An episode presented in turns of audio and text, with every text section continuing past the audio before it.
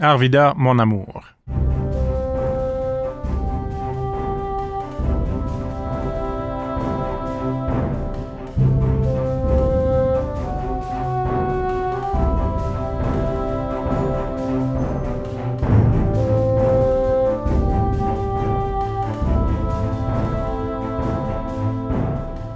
Connaissez-vous la ville d'Arvida?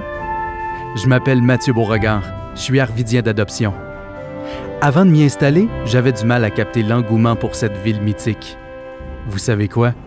J'ai été complètement séduit par cet emballement collectif. J'ai compris pourquoi les habitants d'Arvida sont si passionnés pour cette ville. Dans ce balado, je vous amène à la rencontre d'amoureux d'Arvida. Nous revisiterons un lieu qui leur est cher une anecdote, un souvenir, des brides de vécu qui nous feront comprendre le lien intime de ces résidents avec cette ville unique.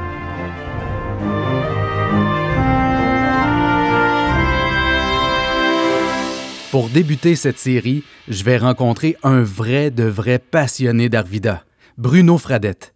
Il est né à Arvida et il est maintenant retraité de Rio Tinto, anciennement l'Alca. Il continue d'entretenir sa relation d'amour pour Arvida en s'impliquant au Centre d'histoire Arvida et en donnant des conférences sur l'histoire de sa ville et de l'usine. Voici la déclaration d'amour pour Arvida de Bruno Fradette.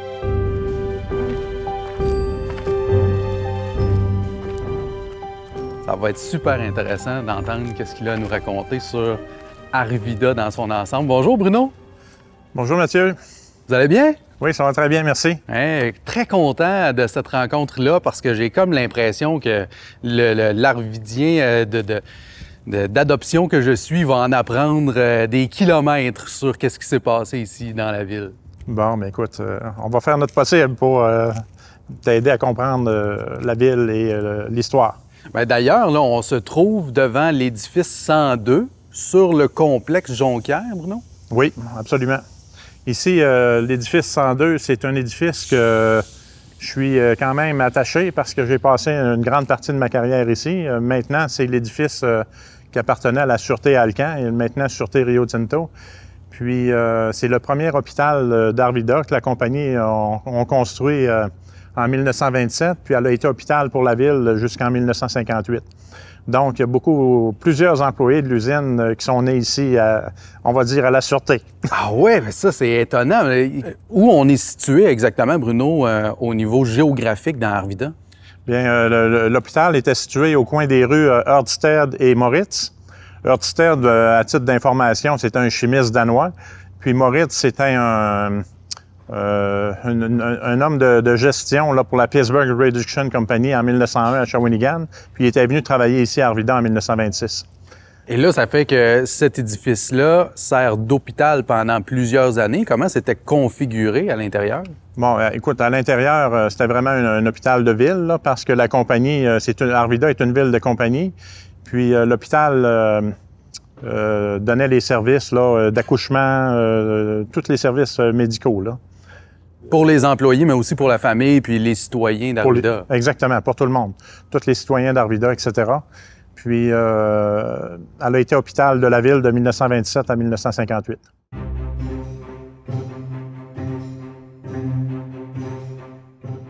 Je suis né à, l'hôpital qui se trouve sur la rue des Chênes, qui, a, remplacé euh, l'hôpital de compagnie. Mais donc, euh, un arvidien de souche, puis c'est euh, de génération en génération aussi euh, qu'on a côtoyé l'usine, la pièce maîtresse d'Arvida. Oui, de génération. moi, je suis passionné de l'histoire, puis l'événement qui s'est produit, là, qui fait que je, suis passionné, c'est que mon grand-père a été embauché dans les années 30 ici à Arvida, puis malheureusement, le 20 juillet 1943, il est décédé électrocuté au plan de carbone, puis il n'y avait très, pas d'assurance. Euh, les programmes du gouvernement durant la Deuxième Guerre mondiale étaient pratiquement inexistants. Puis euh, ma grand-mère, euh, il y avait 11 enfants à la maison, elle était enceinte d'un douzième. Puis elle a été obligée de placer sept enfants, cinq filles et deux garçons dans un orphelinat à Québec là, pour une période de entre 2 et 7 ans.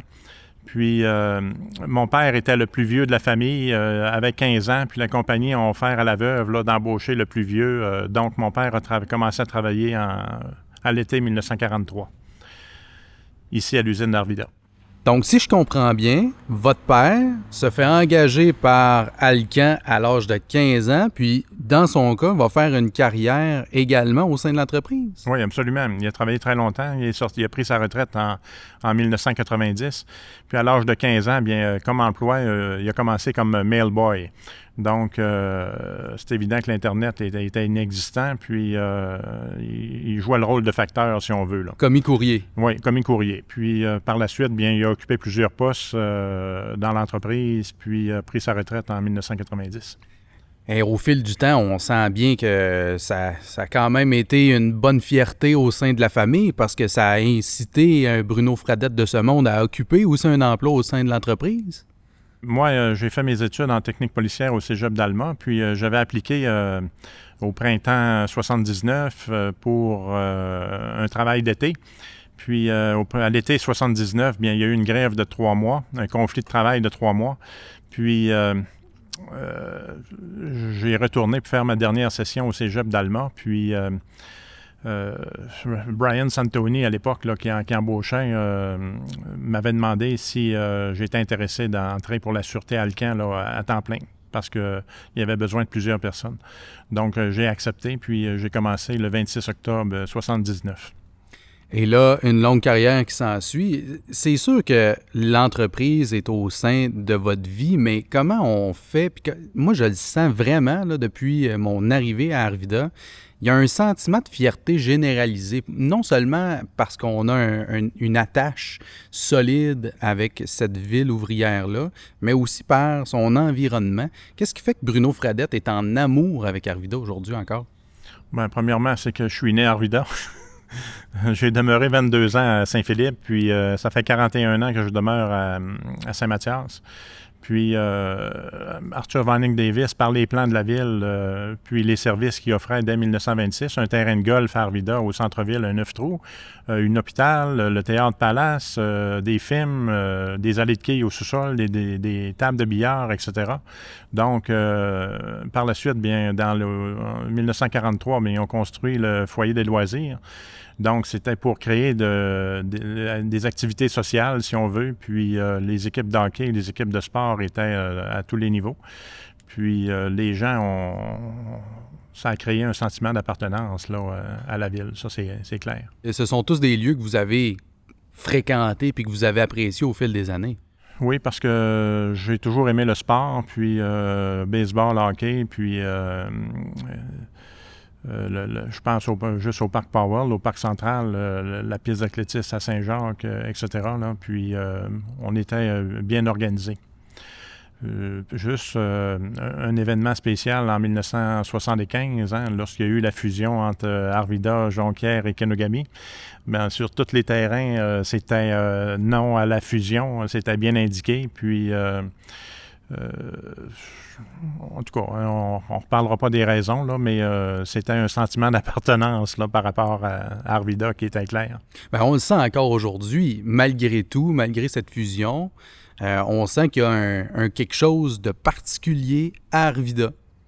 À travers les euh, dizaine d'années de carrière au sein de Rio Tinto Alcan. C'était quoi votre travail au quotidien? Comment vous viviez ça, euh, ce, rôle d'employé de la grande compagnie? Bien, j'ai travaillé euh, pour la, Sûreté Alcan durant 40 ans. Puis euh, ici à Arvida, bien, la Sûreté, on prenait les, plaintes de vol, les, les, rapports d'accident euh, le, contrôle des gens qui entrent et qui sortent à l'intérieur, qui sortent de l'usine. Euh, par l'identification, exemple, des cartes d'accès, etc. Euh, la sécurité des gens également, puis la protection des biens, autant des employés que de la compagnie. Euh, pour ce qui est de mes années à Alma comme préventionniste en incendie, bien euh, là, j'étais euh, responsable des équipements d'incendie, de, prévention, protection incendie. Et pour répondre aux, aux, commentaires ou aux inspections des assureurs pour corriger les déficiences. Bruno, quand on parle du complexe Jonquière, c'est comme une ville dans la ville. On est capable de s'y perdre, le commun des mortels, si on entrait sur le site. Oui, c'est un site qui a une dimension quand même impressionnante, environ 2 km de long par 1 km de large. il ne faut pas oublier là, que c'est en décembre 1943 où on a eu le plus d'employés ici à l'usine, 11 347 employés. Donc, c'est vraiment une ville. Puis euh, nous, à la Sûreté, euh, euh, lors de la fondation du corps de police en février 1942, eh bien, les gens étaient assermentés. notre rôle était de... Notre titre, en fait, était constable spécial, agent de la paix, assermenté. Puis on a été assermenté jusqu'en 2014. un avantage de la Sûreté, c'est qu'on est régional, donc on avait accès là, à, à toutes les usines puis euh, tous les barrages également. Les trois euh, chutes Savane, chutes du Diable et chutes des Passes là, euh, sur la rivière Péribonca, la centrale d'Ilmaligne, la centrale de chute à Caron et la centrale de Chipcha sur le Saguenay. Donc, ça m'a permis de visiter toutes les installations, toutes les usines de la région et c'est d'agréable de constater l'immensité de, des installations et de bien comprendre la, mécanique aussi euh, de l'usine. Parce que le complexe Jonquière en lui-même, s'il n'y a pas de centrale, s'il n'y a pas de source énergétique en quelque part, ça ne fonctionnera pas. C'est évident qu'ils sont venus ici en raison des barrages, là, puis des rivières euh, importantes là, présentes dans la région. Parce que tu as parfaitement raison, euh, sans, sans rivière, il sera là ailleurs, parce que c'est les barrages là, qui ont permis de produire de l'aluminium, parce que produire de l'aluminium, on le sait, là, ça consomme énormément d'électricité. Puis euh, avec six barrages, là, euh, ils sont très avantagés. On parlait du site de 2 km par 1 km. Euh, combien on peut retrouver de bâtiments à l'intérieur de ce périmètre-là? Il y en a des dizaines, Bruno? Bon, je te dirais probablement. Ah, j'ai pas le chiffre exact, là, mais une, une, centaine et plus. Là. Puis euh, c'est évident que quelqu'un qui connaît pas le complexe euh, et qui entre, euh, c'est, c'est, difficile, c'est, assez mêlant. Puis c'est, bon d'avoir de l'aide quand tu y vas pour la première fois, ça c'est clair. Et chaque bâtiment a son histoire. Parce que oui, là, on parlait du 102 où c'était où était situé et où est situé encore aujourd'hui la Sûreté Rio Tinto. Mais on a euh, des bâtiments de, des, premiers instants d'Alcoa, euh, en fait, d'Alcan, ici dans la région. Comment on. Parlez-nous euh, peut-être d'une anecdote ou deux concernant un bâtiment précis sur le site. Ben, le bureau principal qui a été construit en 1926, où les gens avaient leur bureau pour faire la gestion, etc. Euh, c'est évident qu'il est encore là aujourd'hui. Euh, puis, euh, c'est un très, très, très beau bâtiment. Une anecdote, entre autres, c'est qu'à un moment donné, la, direction de, la compagnie avait autorisé des adolescents à tenir des soirées de danse dans le sous-sol du bureau principal. Donc, ça s'est fait à quelques occasions, mais disons que le curé Joseph Lévesque était et aimait pas, disons, euh, l'initiative, on va dire ça de même. ah, c'est clair qu'au euh, manoir, ça pouvait fonctionner, mais dans un bâtiment de l'usine, c'était autre chose. oui, exactement. Donc, euh, je ne sais pas exactement combien il y a eu de soirées de danse, là, mais il y en a eu quelques-unes, puis le curé Lévesque avait réagi assez fortement.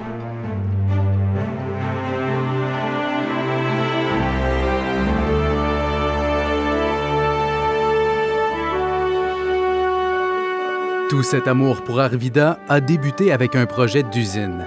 J'ai rencontré Alex Hubert, muséologue au Centre d'histoire Arvida, pour en savoir un peu plus sur l'histoire de l'usine d'Arvida.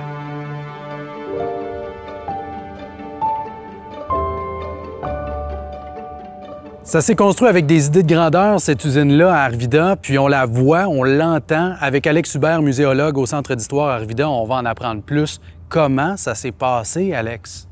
Ben, un peu comme la ville, quand les fondateurs d'Arvida arrivent ici, ce qu'ils ont dans l'idée, c'est de construire la plus grande usine d'aluminium au monde. Donc, c'est ça qu'ils vont faire dès 1925. Ils vont rapidement construire les quatre premières salles de cuve.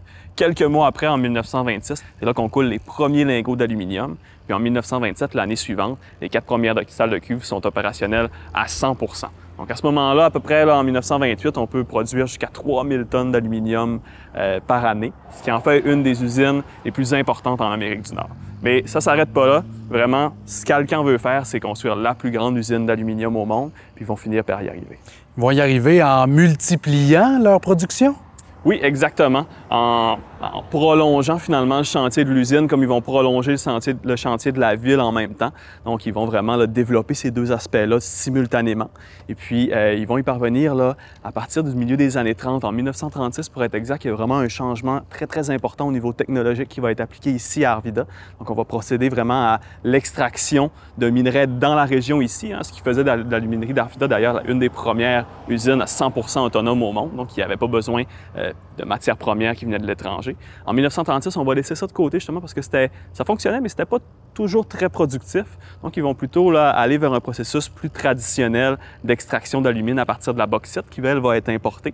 Puis c'est vraiment ce changement-là qui va permettre à l'usine Arvida, à la ville aussi, de profiter de la prospérité économique durant la Deuxième Guerre mondiale.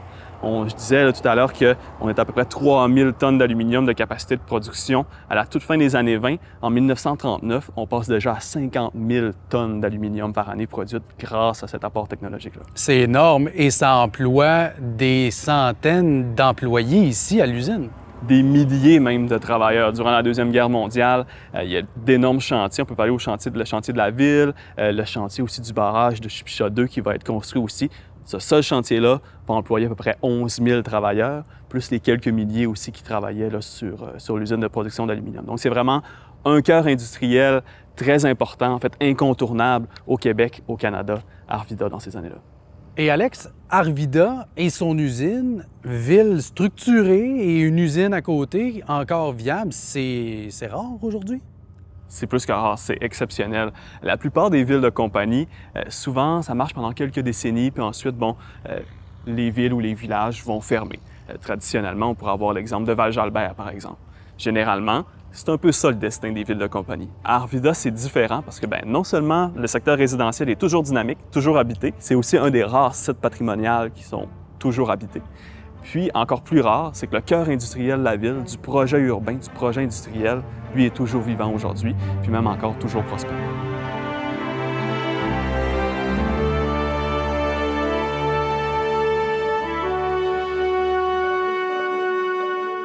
Bruno, revenons sur euh, cet amour pour l'histoire. Je disais, euh, à chaque fois, on, à chaque fois que j'entendais le nom Bruno Fradette, moi, je me disais, waouh, ça, c'est ce grand homme euh, digne d'une encyclopédie d'Arvida. D'où ça vient, ça, cette histoire-là, cet amour pour l'histoire d'Arvida, Bruno? Bien, euh, c'est parce que j'ai tout fait euh, mon enfance à Arvida, se promener en bicycle dans toutes les rues, aller derrière le manoir du Saguenay jusqu'au Saguenay. Euh, le manoir du Saguenay, c'était un endroit où on pouvait aller manger à l'occasion. Euh, nos parents nous emmenaient là à l'occasion parce que c'était euh, prestigieux comme hôtel. Puis le, sport amateur qui était très, très bien organisé. Puis on avait, il y avait beaucoup, beaucoup d'enfants à l'époque. Donc, on avait du plaisir là, dans tout euh, ce qu'on entreprenait, puis euh, autant au niveau du sport que des loisirs et, à l'école. J'ai entendu un mot que j'ai aimé, plaisir. Le plaisir de partager cette histoire-là encore aujourd'hui, il est immense. Là. vous êtes impliqué à travers différents événements historiques, euh, vous aimez ça, parfois même... moi, j'ai déjà vu Bruno Fradette, je l'ai déjà vu, je l'avoue costumé en Arthur Vining Davis. Et ça, ça m'avait vraiment étonné. J'avais trouvé ça admirable.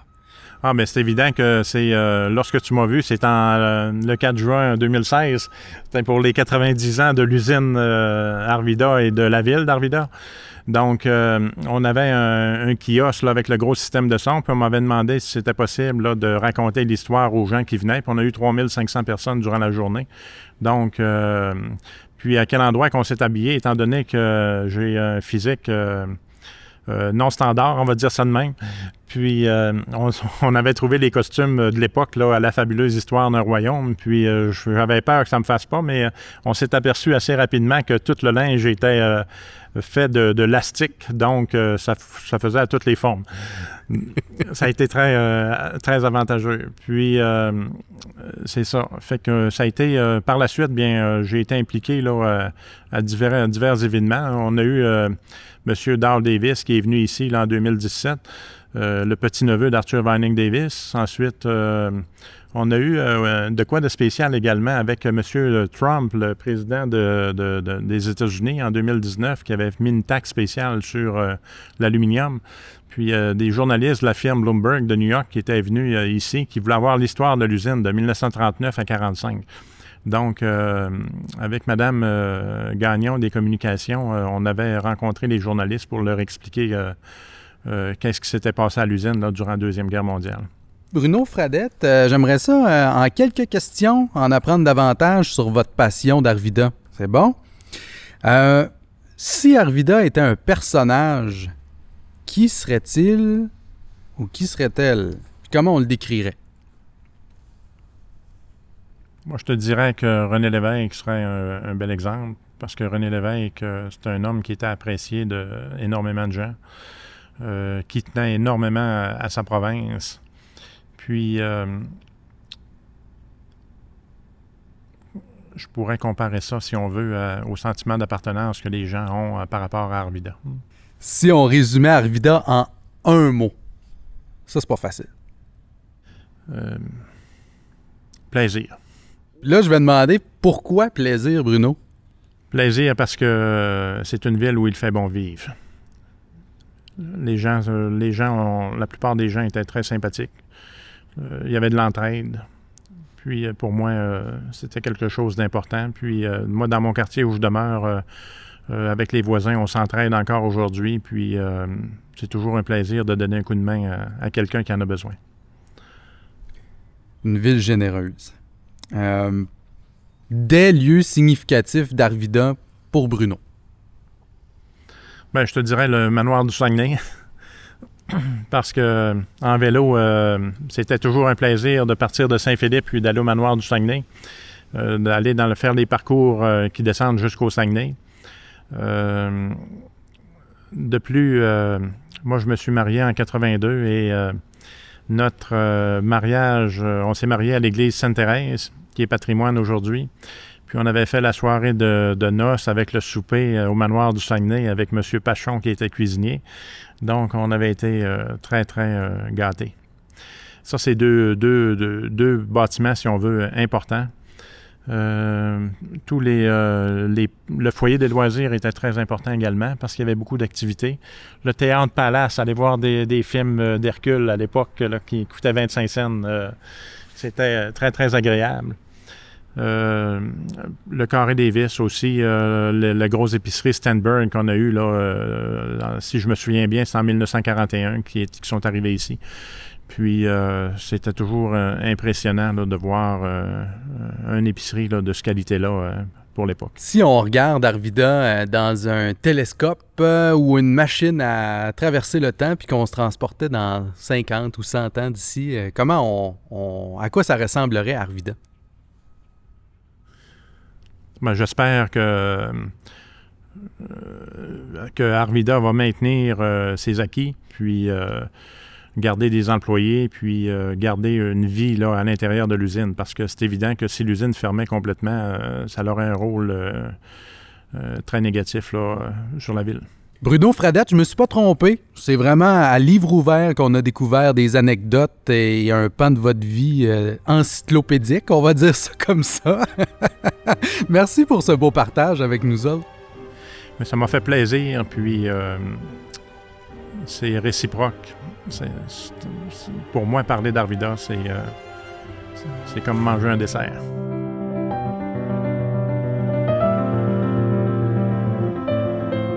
Je t'aime, Arvida, pour ton unicité, ton histoire et ton architecture. C'est à travers ton calme et l'accueil de tes citoyens que tu m'as vu grandir. Je suis heureux de t'avoir rencontré sur mon chemin, qu'il puisse être encore long.